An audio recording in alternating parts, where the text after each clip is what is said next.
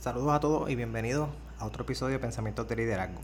En el episodio de hoy quiero discutir con ustedes y compartir con ustedes unas estrategias militares que se pueden utilizar y las podemos adaptar para nosotros los, los civiles, ¿verdad? Nosotros los líderes de empresa. Y básicamente lo voy a dar en forma de historia y las convertimos en unos estudios de caso.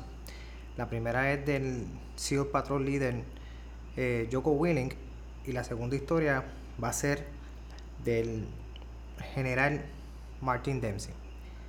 Vamos con la primera. En la primera, eh, estos soldados están haciendo un entrenamiento en el cual tienen que pasar por unos corredores que son extremadamente estrechos. Y ellos están acostumbrados a todo el tiempo ir por los corredores. Los corredores usualmente están limpios, ¿verdad? Cuando están eh, entrando al lugar donde tengan que hacer su asignación militar. En este caso, ellos son, eh, son nuevos, la mayoría de ellos van a un corredor y se encuentran con unos obstáculos que nunca se habían encontrado anteriormente, ni siquiera los senior patrol leaders que tenían en esa unidad. Y todo el mundo se quedó mirando a través de sus miras telescópicas, verificando que no haya ningún tipo de, de threat, ¿verdad? De persona, de persona mala o de cualquier tipo de, de, de problema que se pudiese encontrar. Y se quedaron parados, y se quedaron estancados, y seguían pensando.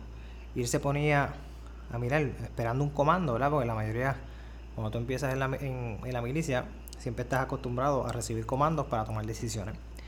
Pues esta persona, yo con ese momento, decide sacar su ojo del scope y mirar a su alrededor. Y cuando mira a su alrededor, puede ver el big picture, ¿verdad? Puede ver la pantalla grande. Y al salirse de ese enfoque, hiperenfoque que tenía en el problema, se desenfoca un momento, se echa un poco para atrás para poder ver el bigger picture, ¿verdad? Para poder ver la pantalla grande, para poder ver el problema desde otros ojos o desde otra perspectiva. Y de esa manera puede ver a su izquierda, puede ver a su derecha y así puede tomar un curso de acción y ayudar a sacar a su, a su patrulla, por decir, y llevarlo a terminar su misión. Ahora, la enseñanza de este, de este caso es simple. Es que a veces no, nosotros líderes nos, enfocamos y nos hiperenfocamos en ciertos detalles de planificación o nos enfocamos en situaciones o en un solo problema y nos queremos romper la cabeza en ese solo problema que, que existe. En el caso de ahora, nos queremos hiperenfocar en el problema del COVID-19 y cómo vamos a hacer para el COVID-19, qué va a pasar en el futuro. Y a veces tenemos que echarnos un poco para atrás para pensar cómo yo puedo servirle mejor a mis clientes, a mis clientes.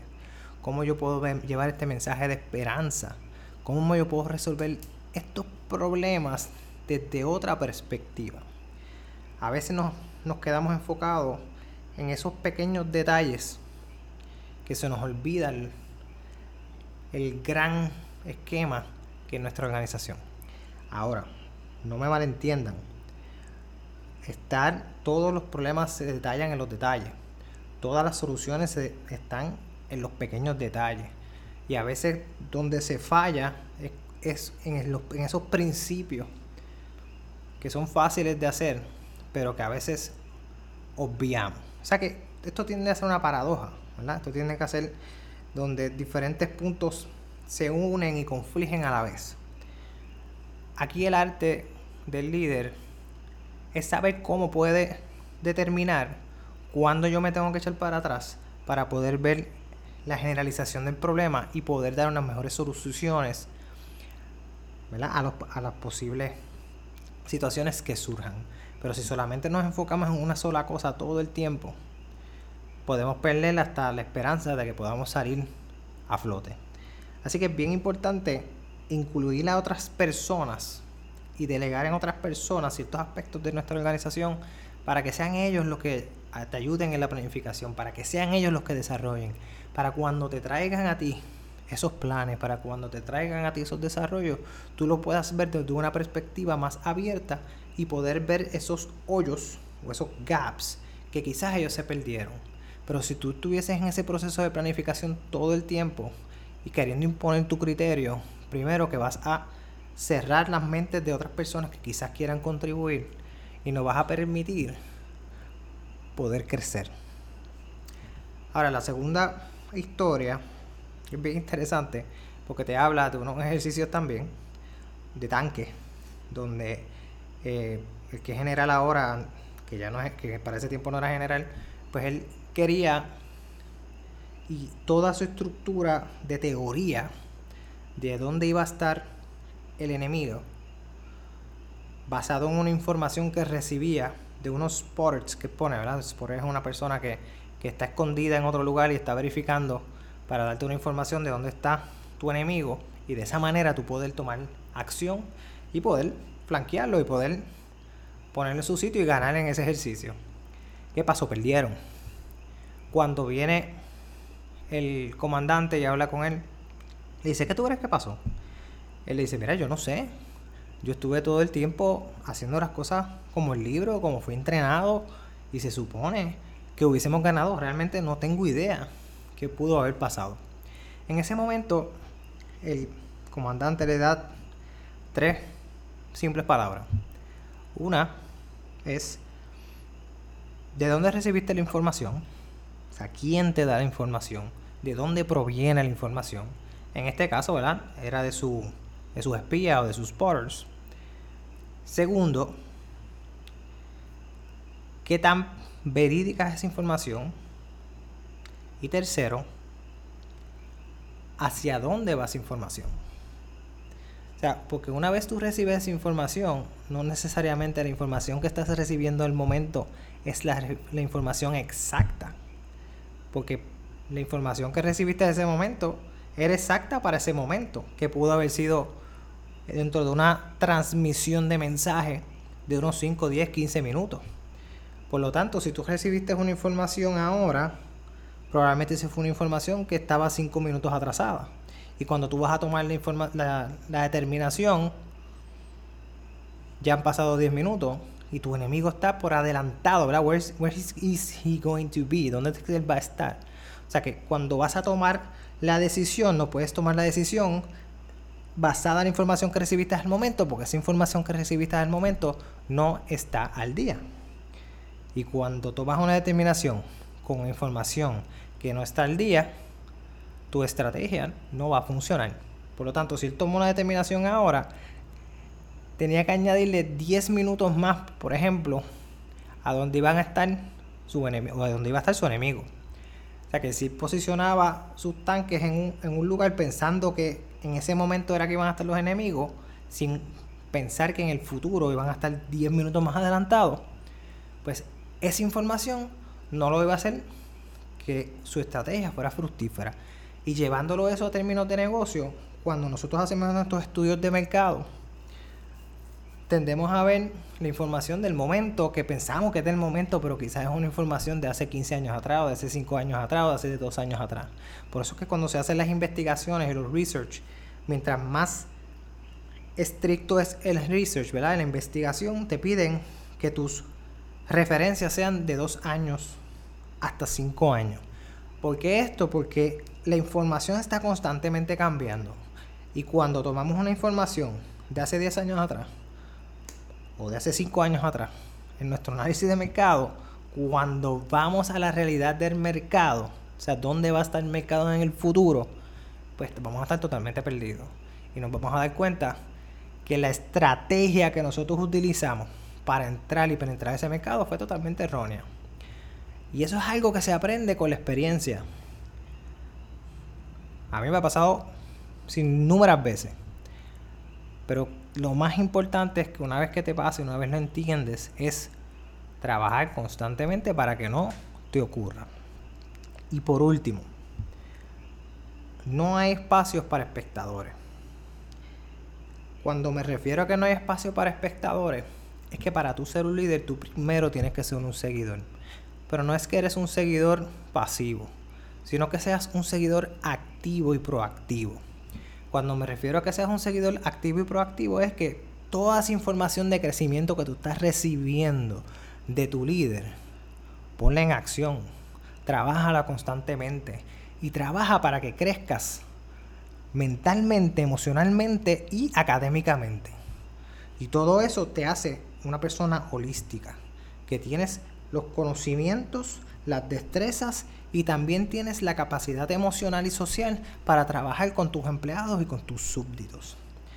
Cuando somos líderes que tenemos un título y pensamos que con nuestro título y con nuestro ego podemos liderar a los demás porque yo soy el que lo sé todo, ahí tenemos grandes problemas porque las personas quieren que nosotros las ayudemos y no que hagamos lo que nosotros queramos que ellos hagan. Cuando dejamos de pensar de esa manera y empezamos a ayudar a las personas, creamos un sentido de organización, compromiso y sobre todo de respeto mutuo. Eso es totalmente importante para ser exitosos como líder. Así que, recordando nuevamente las tres enseñanzas del podcast de hoy. Uno, a veces tenemos que dar un paso atrás para ver la pantalla grande. Segundo, tenemos que tomar en cuenta la información que recibimos, cuándo la recibimos y qué tan verídica es al momento y pertinente para el momento que nosotros vamos a planificar y hacer nuestra estrategia. Una estrategia no es más que otra cosa que un plan y unos pasos para que tenemos que se van llevando poco a poco para lograr diferentes objetivos y finalmente una meta, una misión en común. Y por último, que es bien importante, tenemos que ser seguidores activos para poder eventualmente ser líderes. O somos seguidores, líderes, seguidores, líderes, porque eso es algo que lo vamos compartiendo y complementando en toda nuestra vida y en toda nuestra carrera. Porque para poder crecer tenemos que ser seguidores, ya sea seguidor del profesor, ya sea seguidor de nuestro líder, ya sea el seguidor de nuestra esposo, de nuestras esposas, ¿verdad? Dependiendo que sea tu, tu pensamiento. Y por último, no hay espacio para espectadores. Aunque tú no seas el líder de la organización, no significa que tú vayas a ser un seguidor pasivo. Y cuando hablamos de seguidores pasivos, vuelvo y recuerdo. No es que yo me siento en una reunión escucho al líder hablar o escucho a los líderes hablar, escucho a todo el mundo hablar y no propongo nada y no hago nada, me escondo y hago lo mínimo para mantenerme en mi empleo, no perderlo, pero tampoco dar más nada. Y luego te pregunta, oye, pero ¿por qué yo no crezco? Oye, ¿por qué no me, me promocionan? Porque todos los que están alrededor mío tienen mejores títulos, o, o no necesariamente títulos, tienen mejores carreras, se ven felices. Pero en mi caso yo estoy aquí estancado. Pues pregúntate si estás siendo un seguidor estancado o si estás siendo un seguidor proactivo que ayudas a los demás. No necesariamente tienes que ayudar a tu líder directamente, pero puedes ayudar a cada uno de tus colegas a que sean mejores. Y cuando tú ayudas a que tus colegas sean mejores, créeme que eso tu líder, si tienes un buen líder, lo va a detectar. Porque nosotros como líderes siempre vamos a ver las personas que se responsabilizan y siempre vamos a ver las personas que añaden valor a la organización. Ahora pregúntate, ¿cómo yo añado valor a la organización? Primero, tienes que añadirte valor a ti mismo, siéndote autodisciplinado, levantándote temprano, haciendo todo correctamente para que tú como persona seas responsable contigo mismo para que entonces puedas ser responsable con los demás. Ahora, volviendo a lo mismo. ¿Cómo yo añado valor a los demás? Con una sonrisa. Con una actitud positiva. Cuando necesiten algo, no esperar a que te pidan ayuda, sino tú ofrecerte tu ayuda. Y eso son cosas que añaden valor a ti como persona, a los demás y a la organización. Gracias por escucharme nuevamente y que tengan un excelente día, noche, tarde dependiendo de la hora que me hayan escuchado. Bye bye a todos.